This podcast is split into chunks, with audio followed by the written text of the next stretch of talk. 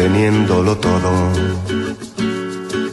Vivo sin mañana, sangrando palabras. Ya no sé quién soy, ni a dónde voy. ¿Por qué estoy tan triste teniéndolo todo?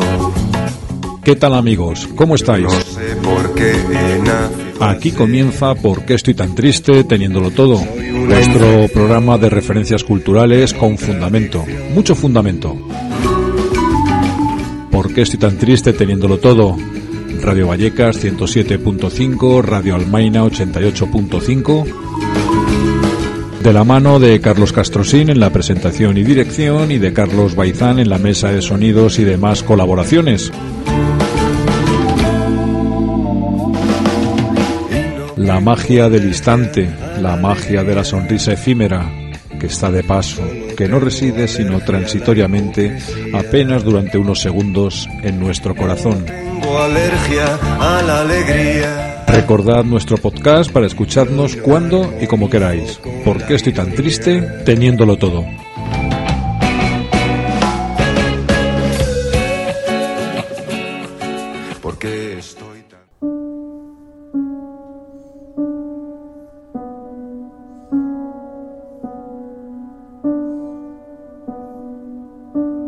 La poderosa imagen de los árboles estirándose hacia el cielo y que unidos solo por la raíz van separando sus troncos gemelos hasta formar una V gigantesca en cuya base alguien ha instalado románticamente un banco, preside la entrada de la Concord School of Philosophy.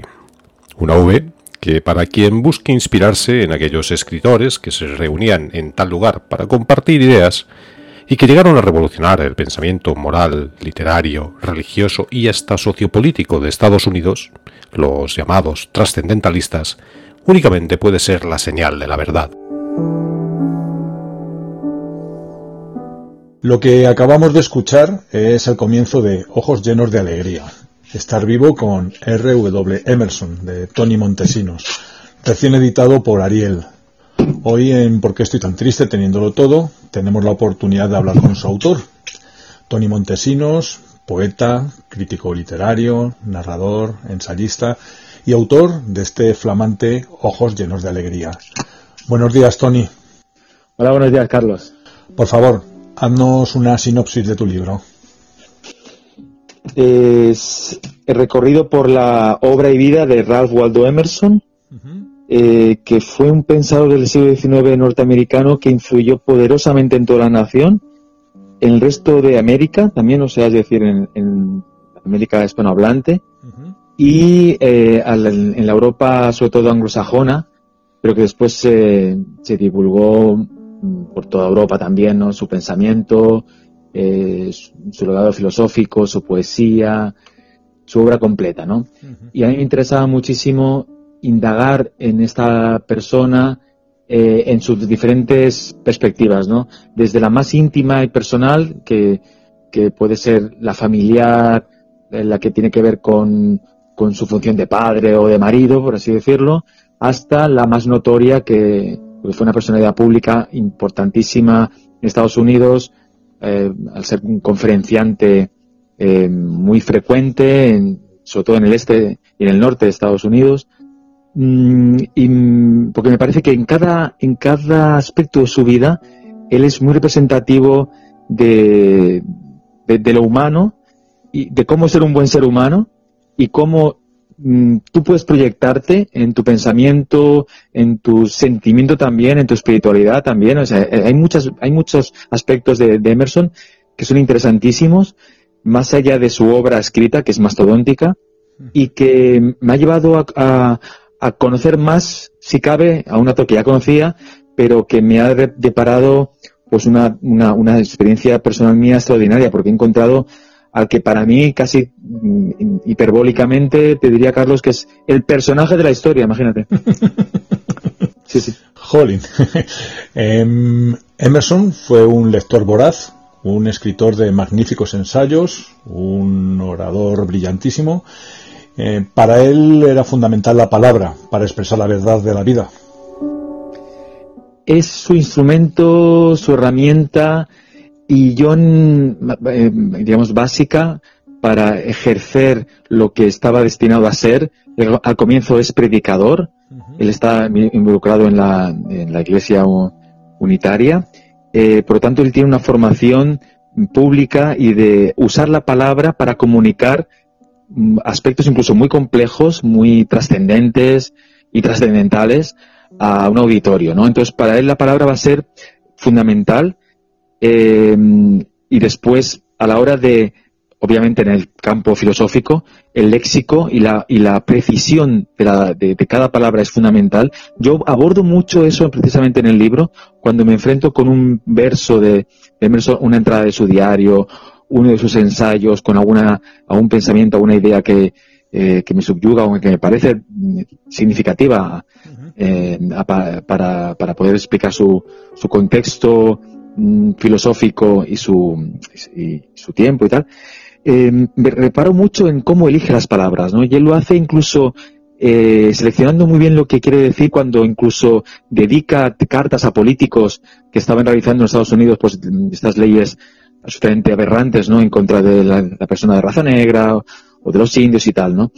Y, y me detengo muchísimo, incluso diccionario humano, eh, en ver qué quiso decir Emerson con esta palabra exactamente en tal verso o en tal, eh, en, tal entrada de diario, como digo, ¿no? Entonces, em, es un autor que como buen poeta, aunque su poesía está bastante olvidada, pero no tiene nada que envidiar a los grandes poetas de su momento, ¿no? Eh, como buen poeta, pues elige, elige bien la palabra y tiene mucha conciencia del lenguaje, porque el lenguaje eh, al final es lo que nos proyecta y lo que nos hace comunicarnos, ya sea oralmente, en su caso con, tantísimas conferencias que él dio por Estados Unidos, que además con ellas deslumbraba.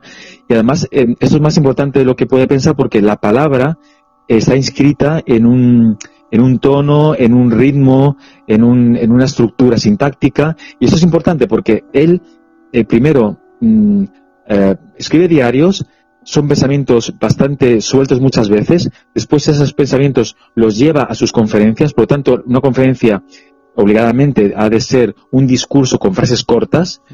Eh, y después eso lo lleva a los ensayos, con lo cual hay una especie de, recorrido eh, creativo, de, concepción de, la palabra y de la frase que, digamos, nace en la intimidad de su cuarto, después mm, lleva, eh, va al atril donde desde donde él se dirige a, su auditoría, al final acaba en, ensayos que tienen esta impronta de la brevedad, de la síntesis y de, y de frases a veces muy contundentes, muy densas muchas veces, eh, y, muy, muy explicativas de lo que él quiere abordar, que es nada más y nada menos que la totalidad del mundo, por así decirlo, porque él va de lo microscópico eh, humano a, lo mastodóntico, al cosmos, a lo que nos hace eh, pequeños y grandes a la vez.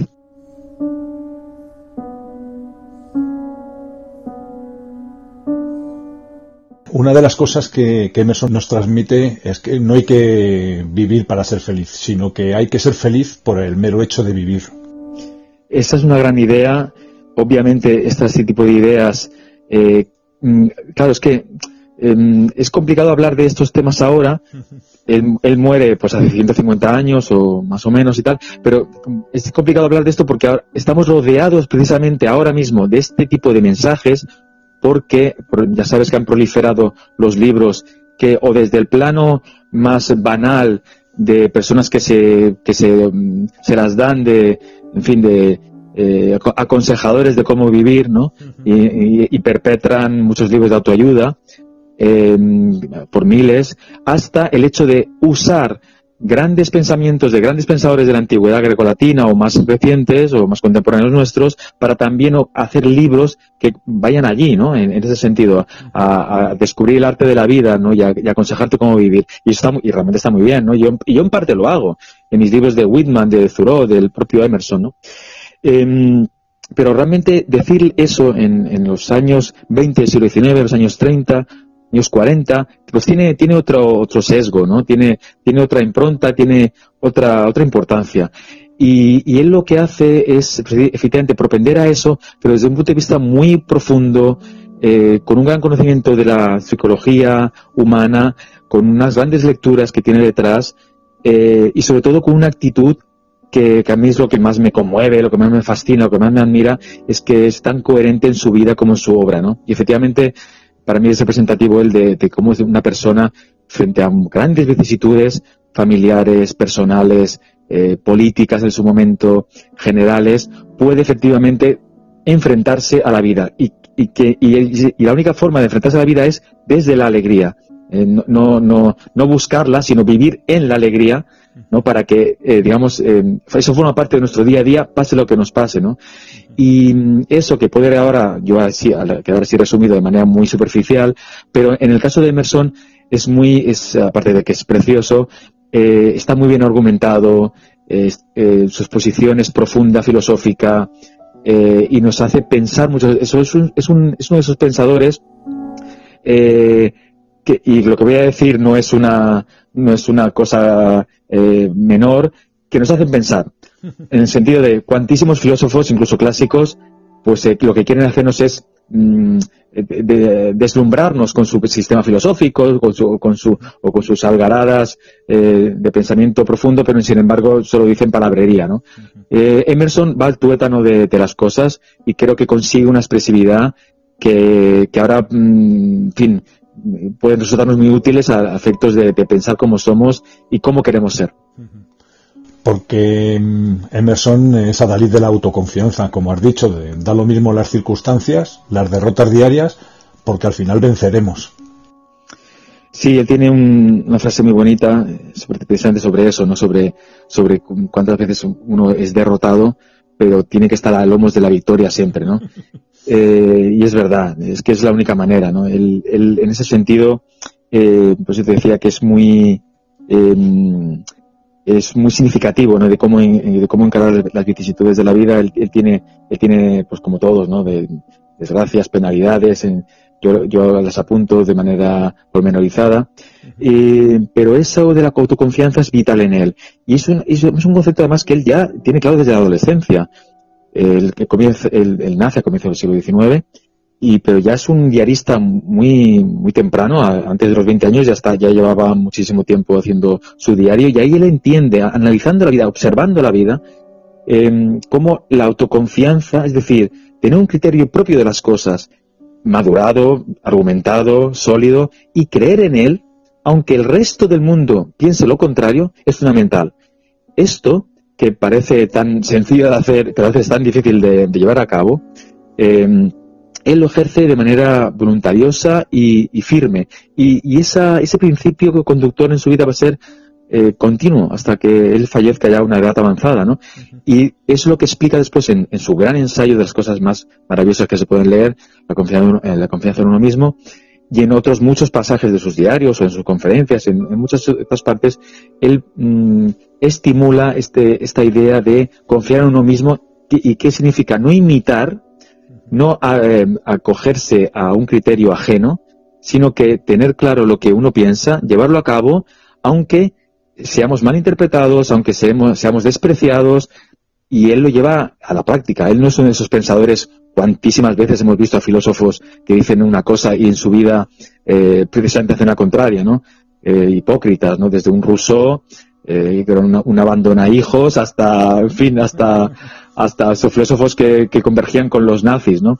En fin, eh, esa confianza la, la lleva a, a, rajatabla porque él se enfrenta nada más y nada menos que a toda una institución eclesiástica en su momento, por ejemplo, para, eh, para estar en contra de la religión institucionalizada, por ejemplo, y, si, da algo de, un, de, una valentía, imaginémoslo, en la primera, mitad del siglo XIX, extraordinaria, ¿no? Y cómo él, pues, eh, ha seguido sordos a cualquier tipo de críticas, o, o cuando le boicotean eh, actos, porque, claro, él, él quería la abolición de la esclavitud, en fin, hay un montón de pasajes de, su vida eh, que después se, se, refleja en su obra que nos, eh, no, no, solamente nos dicen que hay que confiar en uno mismo, sino que él es ejemplo vivo de cómo se tiene que actuar para, para llevar esto a la práctica.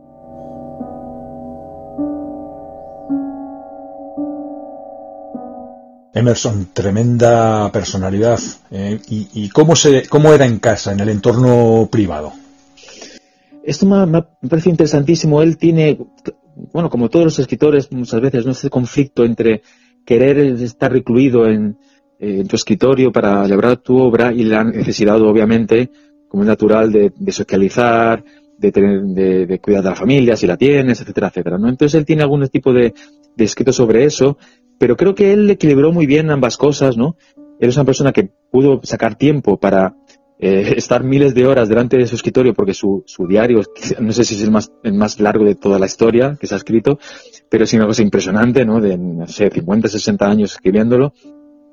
Y después en el plano doméstico, él, eh, él, es, un, es, un, es, un, ejemplo vivo, ¿no? De, de, cómo hay que ser, de cómo hay que eh, preocuparse por el, por el, el, otro, ¿no?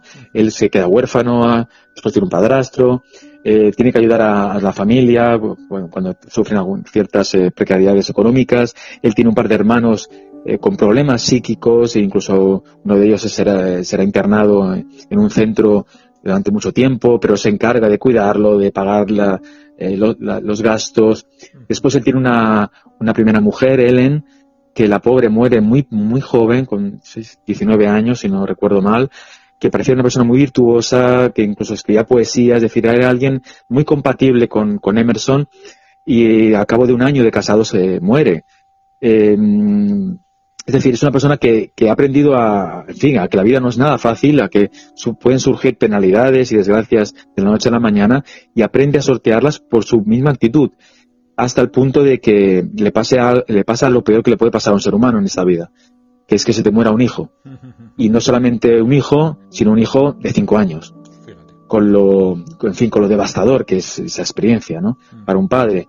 Eh, pero él tiene unas, eh, unas frases, unos pasajes en su propio diario sobre eso que son estremecedor, estremecedores, de una sinceridad aplastante, eh, que, que, va al, digamos, al, a la médula espinal de, de, cómo podemos afrontar algo así y cómo poder seguir viviendo después de, algo así. Eh, después también tiene una, una segunda mujer con la que tiene a este nene, Waldo, em, que, también tiene una, vida llena de enfermedades y tal. Bueno, un, montón de, vicisitudes em, que, que, a mí me parecen ejemplares en el sentido de cómo él se enfrenta a todo y en lo doméstico o en el plano más cercano, él es alguien a mí, para mí admirable, en el sentido también de preocuparse eh, ya en el, aspecto más literario por otros muchos autores, ayudarlos, eh, recibirlos en la, en la revista en la que, la, eh, que ella hacía con Margaret Fuller, de Dial, se llamaba en Concord, donde vivió tantísimos años. En fin, es una persona que en el plano cercano no puede ser más cordial, más amable, él acepta eh, con un gran agrado el envío de Walt Whitman cuando envía una cosa llamada Hojas de Hierba en la primera edición, ¿no? Y él dice que va a ser el, próximo, ese poeta que todos esperábamos en Estados Unidos y tal, ¿no? Es decir, es alguien de una generosidad hacia el prójimo realmente ejemplar. O sea, por eso yo digo, decía antes, que para mí es el personaje de la historia, en el sentido de que obviamente no tiene una trascendencia de un Jesucristo, de un emperador Marco Aurelio, o de que quieras, ¿no? De un Abraham Lincoln, por ejemplo, al que, al que él también conoció y se dirigió por carta en algunos, momentos. Pero sin embargo, él representa lo mejor de, de, de lo que podemos ser como seres humanos, por así decirlo.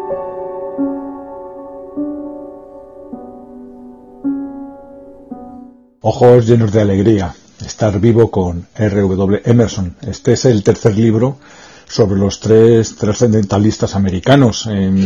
pocos autores y aún menos en español han escrito como tú sobre estos tres grandes de las letras norteamericanas.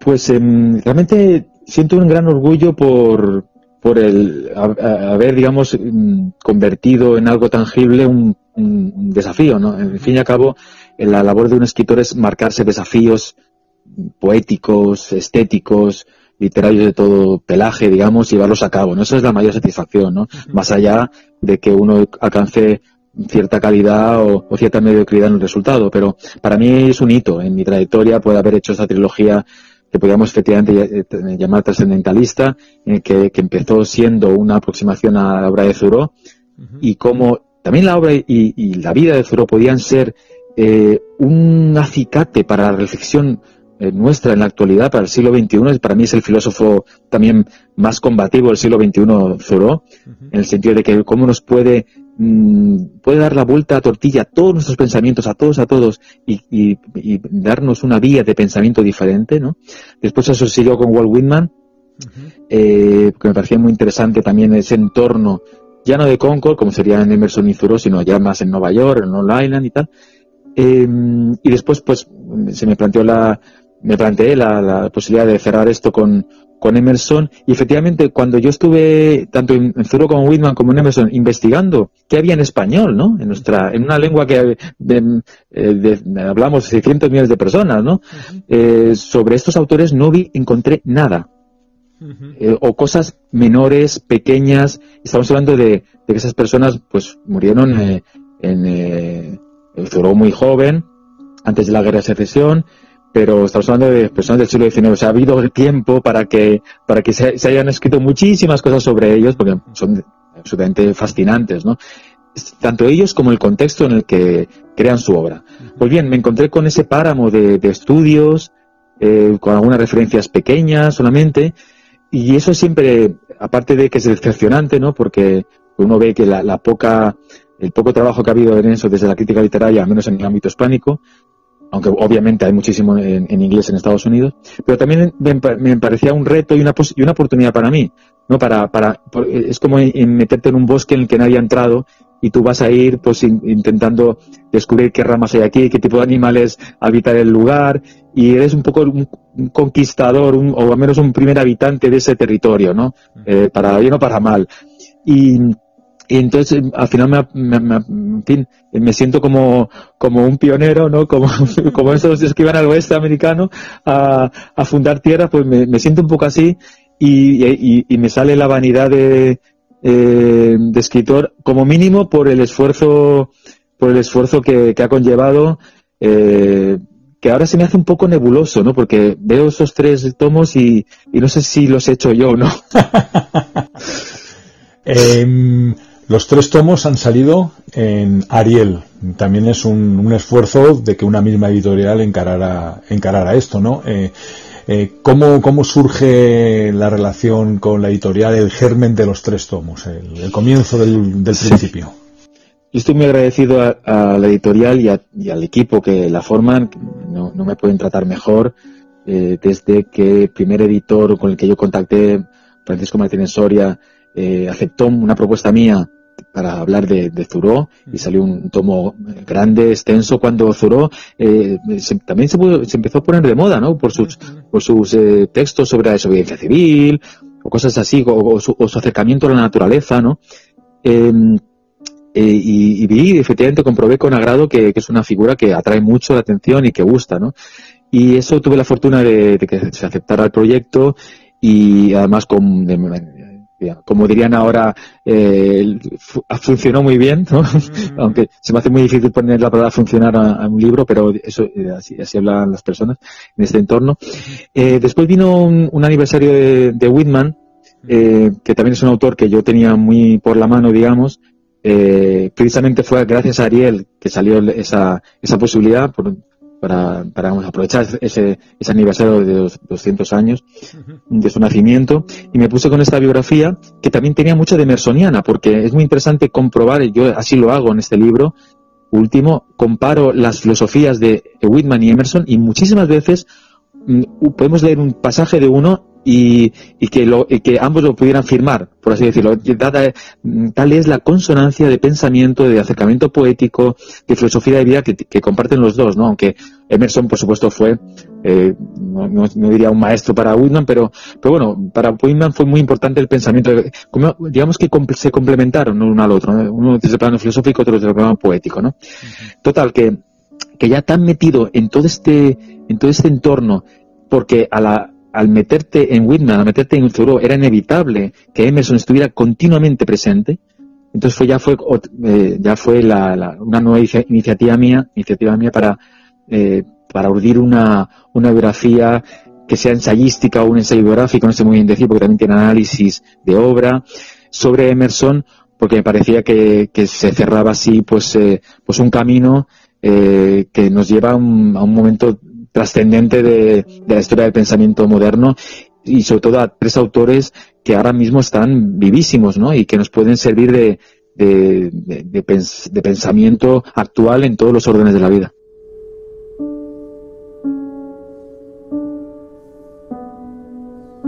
Para este Ojos llenos de alegría eh, has eh, viajado a Estados Unidos, has estado en, los sitios. De hecho, en el, en, el, en el, libro hay un importante álbum fotográfico que, que, que, documenta eh, mucho de lo que de lo que tú escribes en él y fuiste acompañado por tu hija Nora. Sí, sí. Realmente eh, yo había tenido una primera visita a esos, lares, ¿no? De Concord, Massachusetts, eh, y de ahí nació también la idea de, de ¿no? Porque en este tipo de, asuntos eh, es importante tener tener, eh, se respirar el lugar, ¿no? Conocer el lugar, obviamente, ¿no? Porque tiene muchísima dimensión. Ahí se pueden, se pueden eh, visitar las casas, las casas de los escritores, también, eh, de, de, varios de ellos, ¿no? De Jozo, de Luis Amey Alcott y tal.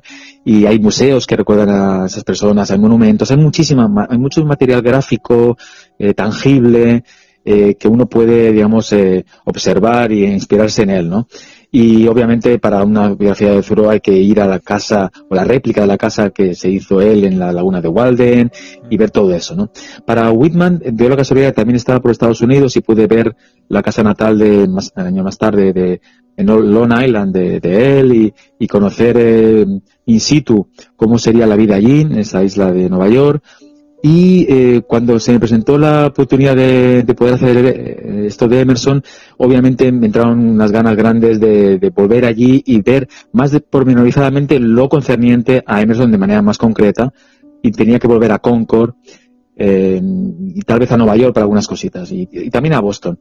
Entonces pues, ocurrió una cosa que llamaron COVID-19 y entonces todo eso complicó, digamos, la visita allí. Pero entonces por fin surgió la, oportunidad hace dos navidades para ir allí y bueno, y me gusta, me gusta hacer ese tipo de viajes literarios con, esta hija mía, que me ayuda, que me ayuda mucho en todo. Em, y, pasamos una experiencia memorable porque entre Nueva York, Boston y Concord eh, pudimos palpar la impronta de estos autores eh, y tener muy cerca a Emerson y también a Luisa May Alcott. ¿no? Para mí fue muy emocionante eh, entrar con ella en, en, un libro, entrar con ella en, en, el tiempo en que yo le iba a leer una cosa llamada Mujercitas, ¿no? Se la leyó entera cuando era niña, eh, ella, y estábamos de repente en la casa donde Luisa May Alcott eh, escribió esta obra, eh, que está al lado de la Escuela de Filosofía de Concord, que fundó su padre, Amos Bronson Alcott, eh, y realmente como eso, lo que se suele decir, un viaje en el tiempo, ¿no? Meterte en una cápsula que te lleva allí imaginar cómo fue eh, la escritura de esta persona, que también tiene un peso, un peso muy preponderante en Ojos Llenos de Alegría, Alcott, el padre y sobre todo la hija, Luisa May, mm, porque ella estuvo muy involucrada en las vidas de, de Thoreau y Emerson, ¿no? Entonces hicimos este viaje eh, que como no podía ser de otra manera, pues tuvo, tuvo su aspecto espiritual y trascendente y, milagroso, tal como digo en los agradecimientos.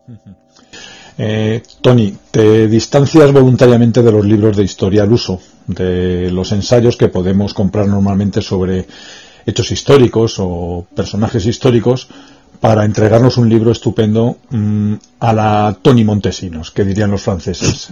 Esto es, con sustancia, con, con, documentación, por supuesto, pero con una documentación perfectamente absorbida por ti, de tal manera que te, que te permite jugar con ella para que nosotros, los lectores, mm, tengamos desde el principio la sensación de qué bien me lo voy a pasar leyendo este libro.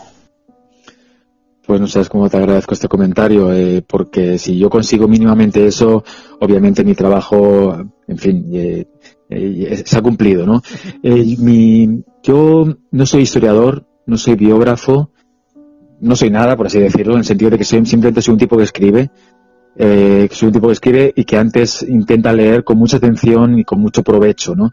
Y entonces mis libros, que intentan ser obviamente rigurosos, profundos, densos, eh, muy serios, etcétera, etcétera, pero a la vez yo soy una persona con unas deficiencias intelectuales y culturales simplemente inmensas. Y por lo tanto, yo soy un ignorante que empieza haciendo un libro para descubrir cosas y entender cosas y saber explicarme cosas, ¿no? Por lo tanto, yo creo que esa ignorancia, eh, eh la ponía en mayúscula en la palabra ignorancia, ¿no? Porque la ignorancia podía ser muy útil eh, si nos llevaba a, ciertos campos. ¿no? Eh, yo intento hacer ese libro reflexionando sobre lo que estoy escribiendo, sobre lo que estoy leyendo, de, en este caso, por ejemplo, de Emerson, de su vida, interpretando sus cosas, su vida, su obra, su entorno, sacando conclusiones a partir de, lo que leo, a partir de lo que comento, de lo que cito yo. Cito mucho estas voces para después de, eh, comentarlo ¿no? y, deducir cosas. Por lo tanto, hago una especie de pretrayecto eh, en el que yo soy un ignorante más y el lector es un ignorante más. El lector es el ignorante que abre algo y va, y va conociendo cosas, ¿no? Pues yo quiero que, esa ignorancia eh, en la que empezamos todos, pues se vaya difuminando porque empezamos a conocer ciertas cosas que nos dotan de conocimientos sobre la obra o la vida de alguien, ¿no? Y en ese sentido, me gusta pensar que mis libros, pues son a menos de leer, son ligeros, son ágiles y a la vez mm, mm, van, a, la esencia del pensamiento. Por eso me detengo muchísimo no solamente en el vocabulario que se emplea en parte de Emerson, sino en, en, en cómo, en cómo se, se, habla entre los propios autores, eh, cómo son las citas que pongo, que siempre son significativas, sobre cómo, porque ayudan a abordar la vida y obra de estas personas, en fin. Eh, ese es un poco mi, mi objetivo y, y, al final creo que he desarrollado, obviamente sin inventar nada nuevo, pero un género que me permite abordar muchas cosas, lo biográfico y lo, y lo intelectual o lo literario, el contexto histórico, muchas cosas en un libro que al final acaba siendo biografía, libro de historia, eh, crítica literaria, mm, eh, y además pues un, un, un, enjambre de datos, porque siempre al final de cada uno de estos tres libros yo pongo algo eh, que es, son, es información muy valiosa, muy completa, pero que no, no ha cabido o no, o no, ha sido pertinente colocar durante el libro, que es simplemente la cronología de cada autor. Pasa que para, son docenas y docenas y docenas de páginas en el que yo reviso cada dato de, del autor para que al menos objetivamente estén ahí los datos de la trayectoria de cada uno de ellos. Qué apasionante todo, Tony. Estamos hablando en Por qué estoy tan triste teniéndolo todo con Tony Montesinos, presentando su último, magnífico libro, Ojos llenos de alegría, Estar vivo con R. W. Emerson, recién publicado por Ariel. Tony, ha sido un placer hablar contigo. Mil gracias por esta primicia y felicitaciones por el libro. Que es este. El placer ha sido mío, Carlos. Muy bien, pues el libro es Muchísimas gracias. Y, y hasta la próxima, amigo. Hasta luego, gracias.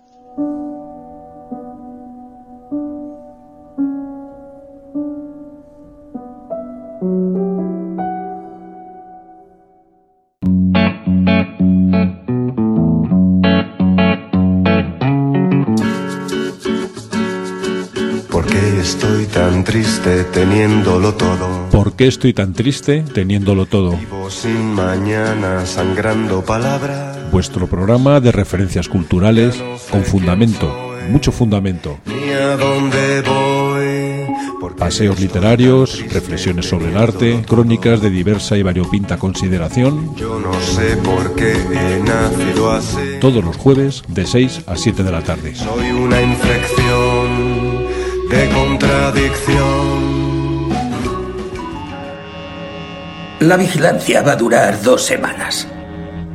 Les proponemos turnos de ocho horas. No pueden intercambiar impresiones entre ustedes.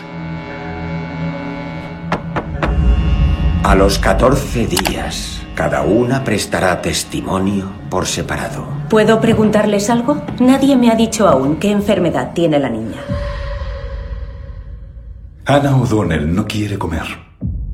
¿Cuánto hace exactamente desde la última vez que comió? Cuatro meses. Es imposible.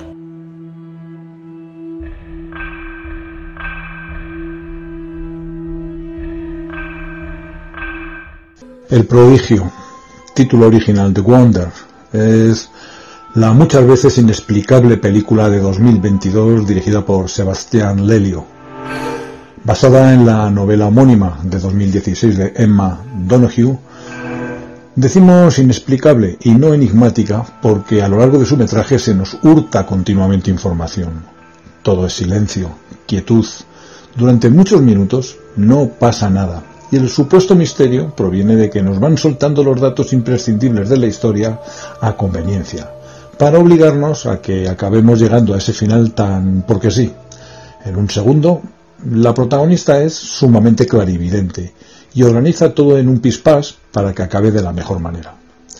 Lo mejor de esta película son las dos protagonistas, la gran Florence Pugh y la jovencita Kyla Lord Cassidy, y por supuesto la espectacular fotografía de Ari Wegner. No hay palabras para describir esos colores que saca al páramo.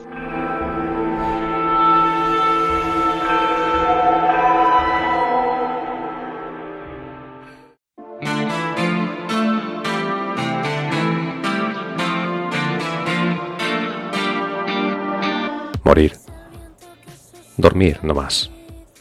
Y pensar que con un sueño damos fin al pesar del corazón y a los mil naturales conflictos que constituyen la herencia de la carne.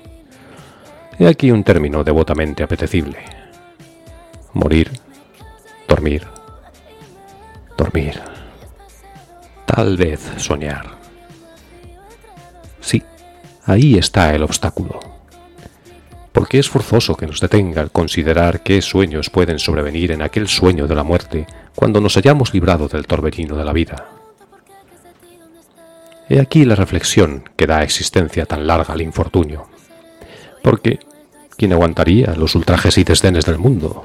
La injuria del opresor, la afrenta del soberbio, las congojas del amor desairado, las tardanzas de la justicia, las insolencias del poder y las vejaciones que el paciente mérito recibe del hombre indigno, cuando uno mismo podría procurar su reposo con un simple estilete.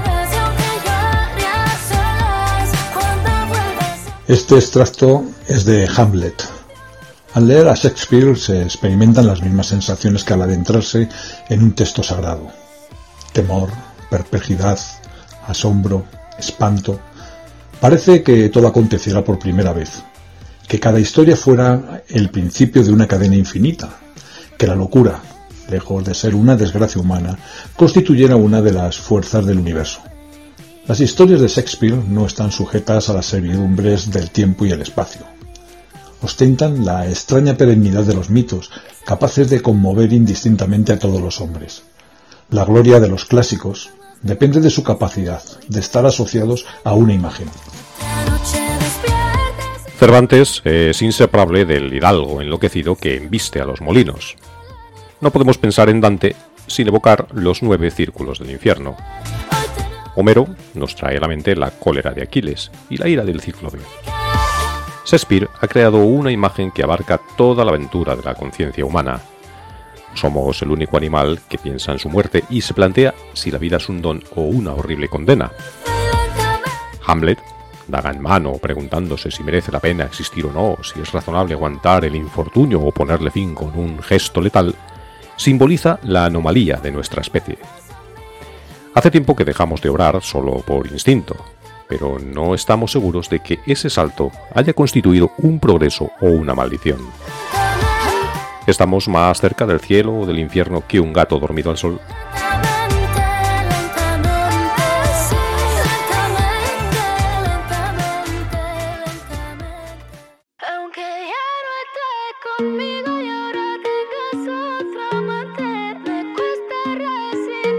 El ser humano actúa presuntamente impulsado por la razón. Pero Shakespeare nos muestra que a menudo las pasiones eclipsan nuestro juicio. Otelo mata a Desdémona sin pruebas inequívocas de su deslealtad. El rey Lear reparte su reino entre sus hijas, a pesar de que eso significa quedar expuesto a las aristas de la ingratitud filial. Romeo y Julieta se enamoran, sin ignorar que su idilio puede desembocar en una orgía de sangre pues sus familias están mortalmente enemistadas.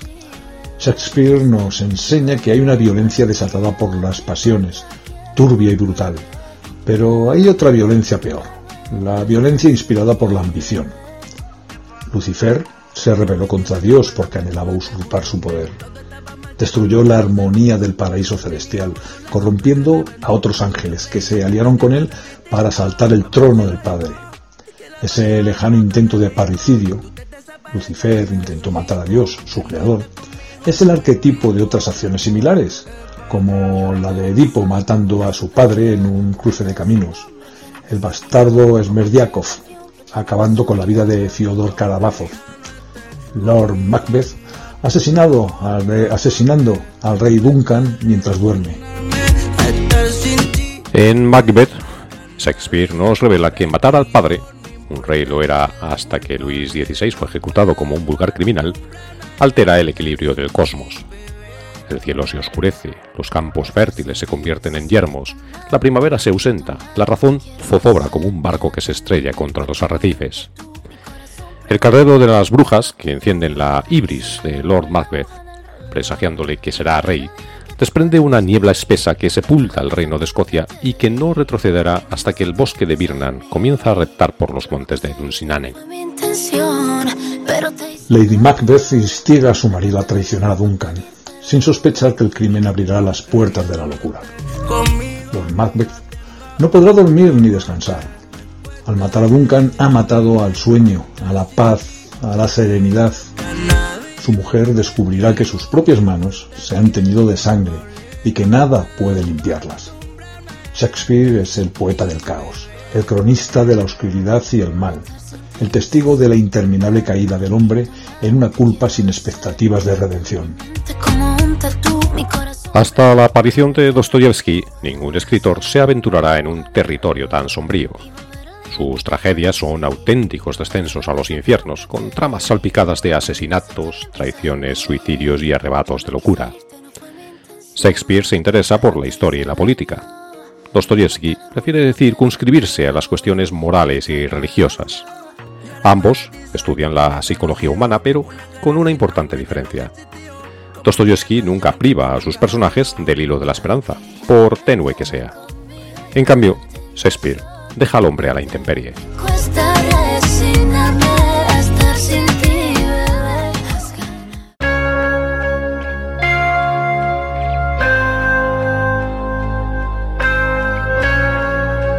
Los dioses no son benévolos, sino crueles y despectivos.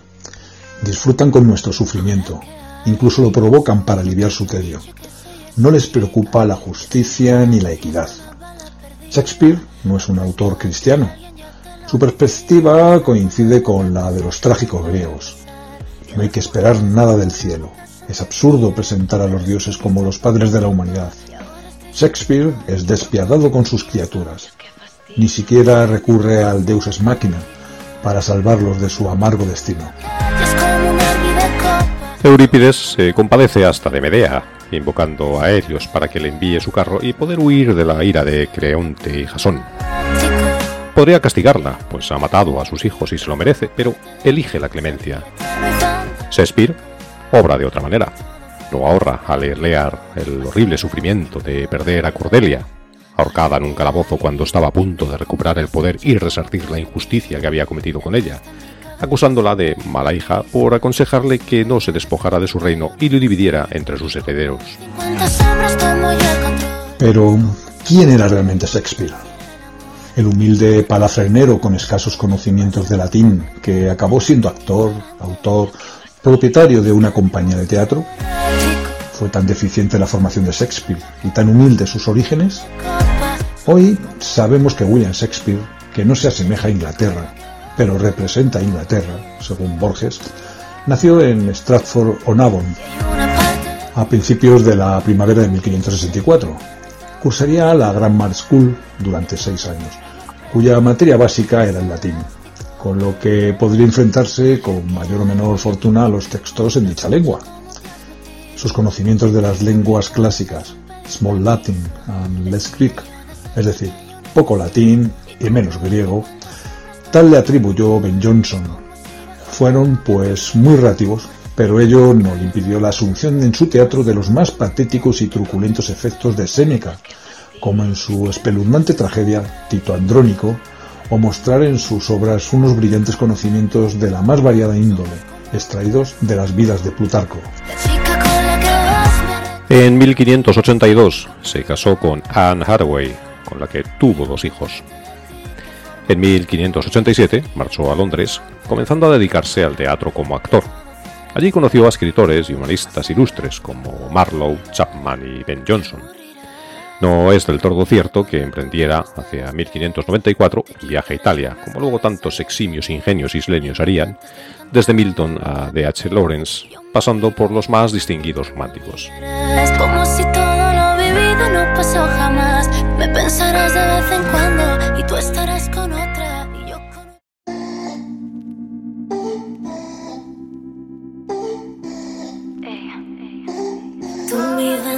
En 1599, Shakespeare inauguró el Teatro del Globo y en 1610, habiendo amasado una cierta fortuna, regresó a su pueblo natal, en donde se dedicó a los préstamos financieros y a pleitear con los vecinos, sin preocuparse por imprimir sus obras, puesto que la publicación de las mismas, se suponía, vendría a ser su misma representación en las tablas.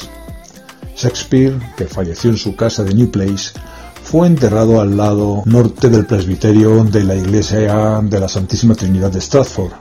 Sobre su sepulcro se grabaron estos versos que, según William Hall, dictó el mismo poeta. Buen amigo, por Jesús, abstente de cavar el polvo aquí encerrado.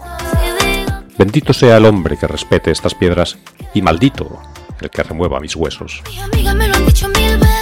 Si bien Shakespeare es reconocido principalmente por su obra como dramaturgo, pensemos en Hamlet, Macbeth, El Rey Lear o La Tempestad, también escribió poesía, en 1609 apareció su único volumen de poemas, que constaba de 154 sonetos, y del poema La querella de un amante.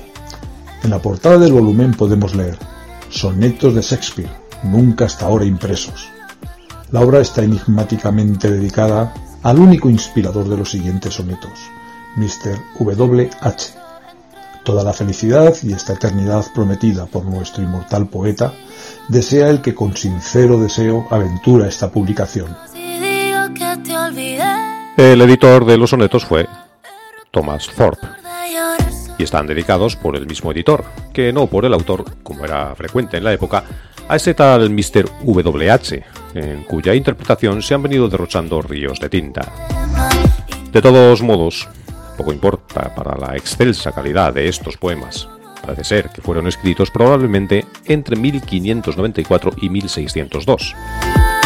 Los 126 primeros están dedicados a un caballero amigo del poeta, el Fair Friend, del que parece que luego se desengañó, un distinguido gentilhombre de seductora hermosura al que exhorta a perpetuar semejantes virtudes en sus descendientes y en los que el rendimiento efectivo parece bastante explícito. Los siguientes, del 127 al 154, hacen referencia a su mujer, a una mujer morena, bella e inconstante, pero seductora, la Dark Lady, más cargados de significación erótica. A todo ello hay que aunar otros subtemas, aunque el predominante sea la conciencia del paso del tiempo, que borra y extingue toda hermosura, una constante en todo ese tipo de poesía en toda Europa. Quizá en su conjunto sea esta del genio inglés una de las mejores colecciones de sonetos después del canónico Cancionero de Petrarca, por su original interpretación de la tradición petrarquista, la brillantez de sus imágenes y la armonía del verso. En ellos encontramos profundos y conmovedores pensamientos, cautivadoras imágenes y una musicalidad que potencia el sentido y la plasticidad verbal de su lenguaje, junto a las personalísimas innovaciones que su autor incorpora a la tradición petrarquista. Unos son amorosos, otros meditativos y existenciales, de hondo calado filosófico. Uno de sus temas fundamentales es la reflexión sobre el paso del tiempo y sus implacables efectos que afectan a todas las creaciones humanas, excepto a la belleza puesta a salvo por el poder y la capacidad salvadora del verso y de la poesía. Y todo ello rebosando, a través del esplendor y magnificencia de su lenguaje, una autenticidad sentimental, un conmocionante sabor de verdad en la confesión de los afectos que los destacan en la brillante tradición del género. William Wordsworth dijo de ellos que, con esa misma llave, Shakespeare nos abrió su corazón.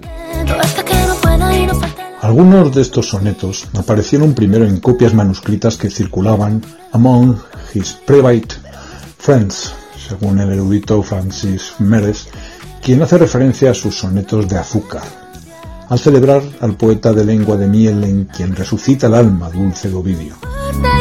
Parece ser, pues, una obra de carácter privado y personal. Su influencia ha sido perdurable y fecunda sobre los de Milton, los de Wordsworth, sobre los de Dante Gabriel Rossetti o Elizabeth Barrett Browning, y llega gloriosamente hasta nuestros días. Para ello, recordemos en particular este soneto.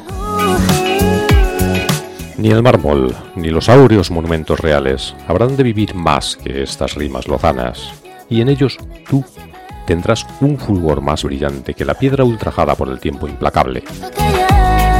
Cuando guerras ruinosas describen las estatuas y las pugnas abatan bastiones y murallas, ni aun la espada de Marte ni los bélicos juegos podrán quemar el vivo recuerdo de tu imagen. Contra el odio y la muerte, que dan todo al olvido, te alzarás. Tu alabanza aún vivirá en los ojos de las gentes futuras que pueblan este mundo, hasta que llegue el día de su hora fatal. Así, hasta el día del juicio en que también resurjas, vivirás en mis versos y en los ojos amantes.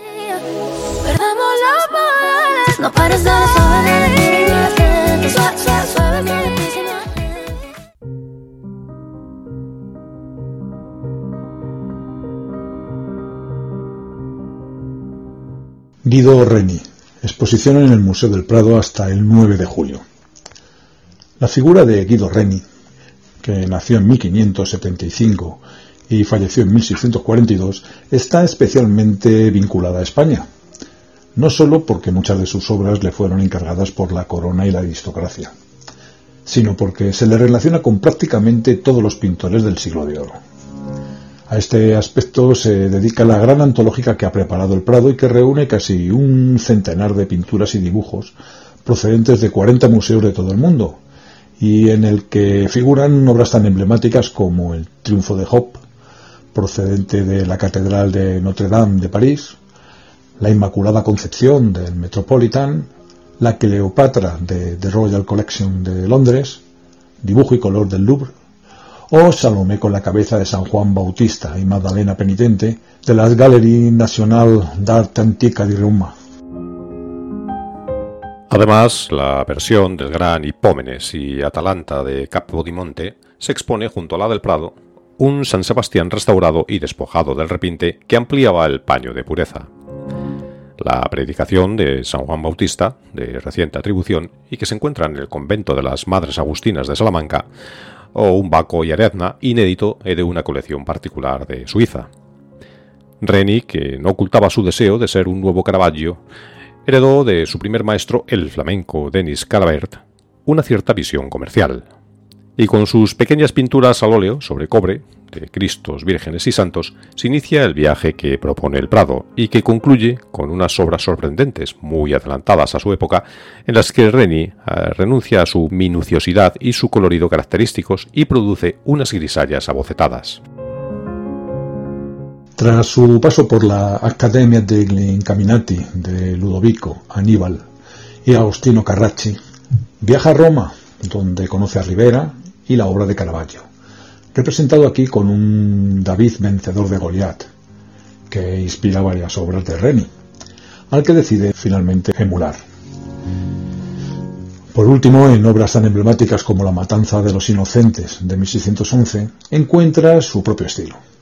Las siguientes salas están dedicadas a sus representaciones del Salvador, a su interés por la anatomía y la belleza del cuerpo humano, evidente en sus temas mitológicos, Así se exponen varias esculturas helénicas y romanas del Prado, semejantes a las que pudo ver en Roma, a sus retratos de vírgenes, santos, apóstoles, evangelistas y arcetas, que son a la vez representaciones canónicas del cuerpo y el rostro de la vejez, y a su conocida iconología amorosa, como son sus famosos cupidos.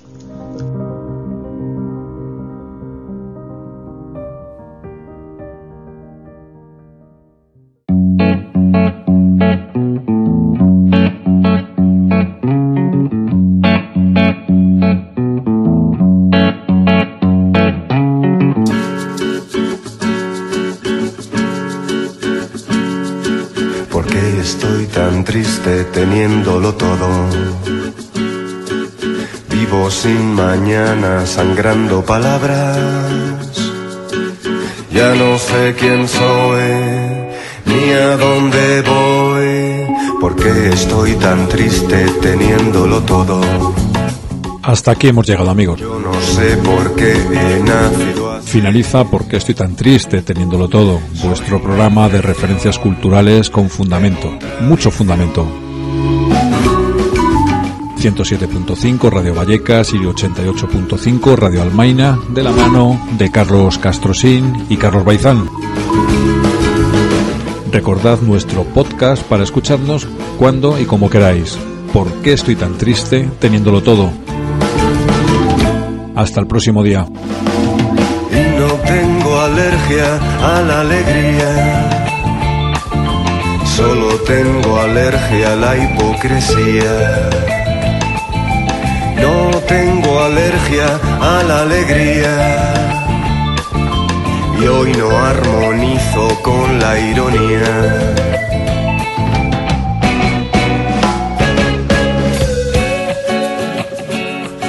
¿Por qué estoy tan triste teniéndolo todo? ¿Dónde están los ciervos y las mariposas? ¿Dónde está el candor? ¿Dónde está el amor? ¿Por qué estoy tan triste teniéndolo todo? Ya no quedan dioses en mi colección. Otra tentación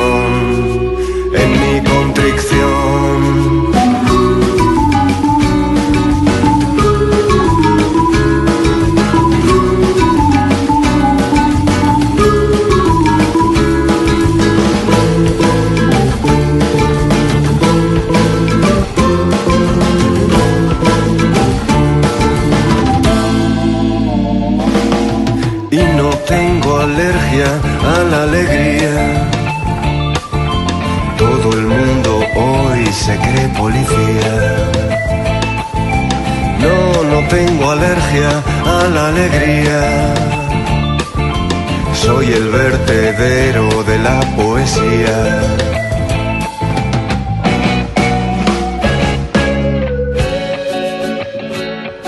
¿Por qué estoy tan triste teniéndolo todo? ¿Por qué estoy tan triste teniéndolo todo? ¿Por qué estoy tan triste teniéndolo todo? ¿Por qué estoy tan triste teniéndolo todo?